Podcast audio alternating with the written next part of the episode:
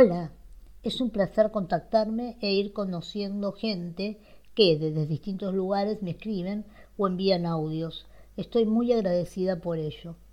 En este episodio escucharemos a Gabriela Mieres, licenciada en nutrición, capacitada en TEA y en nutrición clínica, oriunda de la provincia de Formosa, Argentina. Te escuchamos, Gabriela. Hola, Claudia. Gracias por la presentación. Buenos días para todos. Mi nombre es Gabriela Mieres. Soy licenciada en nutrición, egresada de la Universidad de la Cuenca del Plata. Les mando un saludo desde Formosa. Bueno, el tema que nos convoca hoy es la alimentación y la ansiedad con una mirada, una perspectiva hacia el futuro.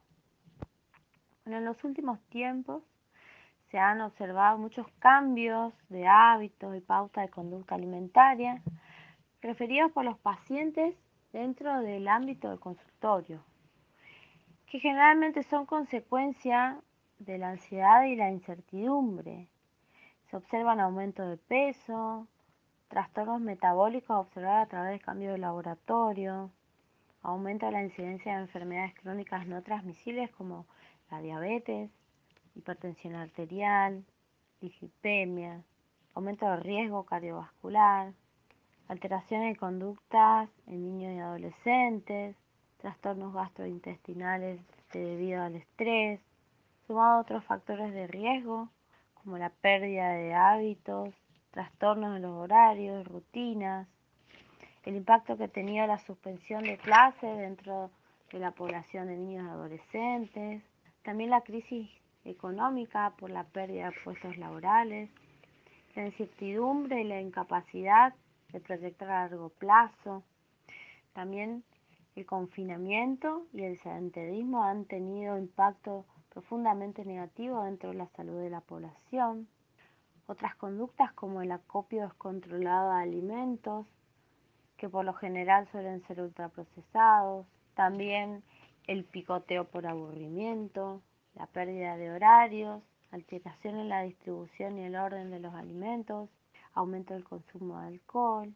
Bueno, frente a este panorama incierto, ¿qué es lo que podemos hacer? ¿Cómo podemos afrontar? ¿A través de qué estrategias podemos poner en práctica para preservar nuestra salud y mejorar nuestra alimentación.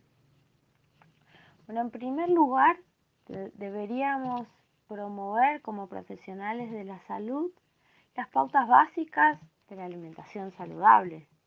Por ejemplo, retomar la distribución normal de las cuatro comidas principales, el desayuno, el almuerzo, la merienda y la cena, promover la comensalidad, compartir en familia los alimentos, respetar los horarios, tamaño de las porciones. También se puede hacer mucho al respecto desde la producción de alimentos, se puede promover eh, la elaboración de huertas domiciliarias, eh, cultivos hidropónicos en las casas, elaboración casera de alimentos, técnicas de conservación como la elaboración de mermeladas, de frutos de estación, congelados, caseros, deshidratado y desecado de alimentos para extender su vida útil, las conservas y escabeches, la elaboración de yogur casero, panificados integrales. También eh, esta elaboración de alimentos puede ocuparse o puede utilizarse como terapia ocupacional, como un entretenimiento para niños y adultos, que también promueve la concientización del uso de plásticos y manejo de residuos, con la premisa de menos paquetes, más cáscaras, que también nos sirven para abonar y enriquecer la tierra de nuestra huerta a través de la elaboración de compost. También se puede concientizar sobre el uso inteligente del agua y los recursos naturales, la educación alimentaria nutricional para todos los grupos de edades, evitar los alimentos procesados y ultraprocesados y reemplazarlos por alimentos caseros. También se puede aprovechar las frutas de estación, eh, facilitarle la información sobre buenas prácticas de manufactura, cómo conservar adecuadamente los alimentos. Eh, también podemos eh, hacer uso de los vegetales y frutas de estación, el aprovechamiento de eh, las frutas y cítricos de los árboles frutales como limón, mango, pomelo, moras, quinotos, elaboración de mermeladas, jugos, ensaladas, todo en forma casera, evitando eh, los aditivos industriales que son perjudiciales para la salud.